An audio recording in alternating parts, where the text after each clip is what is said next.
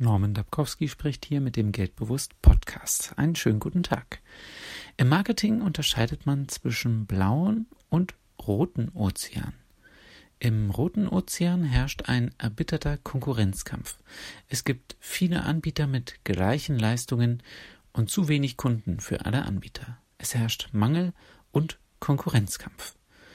Im blauen Ozean ist alles anders. Es gibt wenige oder keine Anbieter mit gleichen Leistungen und damit genug Kunden für wenige Anbieter. Es herrscht Fülle und Marktmacht.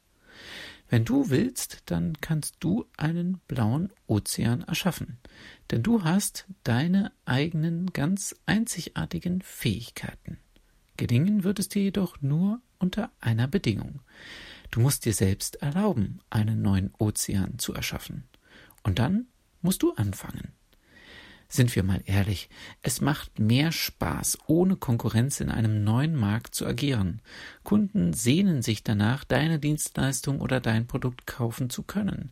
Der Preis spielt keine oder nur eine untergeordnete Rolle und deine Unternehmung wächst. Aber das ist oft nicht die Realität. Die meisten Firmen starten in einem umkämpften Markt und deshalb wollte ich dir heute mal den Gedanken mit auf den Weg geben, etwas zu erschaffen, das es noch nicht gibt oder wofür es noch keinen Bedarf gibt, weil die Menschen davon noch nichts erfahren haben oder der Nutzen unklar ist. Hier ist sprichwörtlich Neuland. Neuland schreckt viele Menschen ab. Aber sind nicht Menschen, die Neuland betreten, eben jene, die eine Gesellschaft, die die Menschheit braucht? Vielleicht brauchen ja alle Hausbesitzer eine Turmuhr und wissen es nur noch nicht.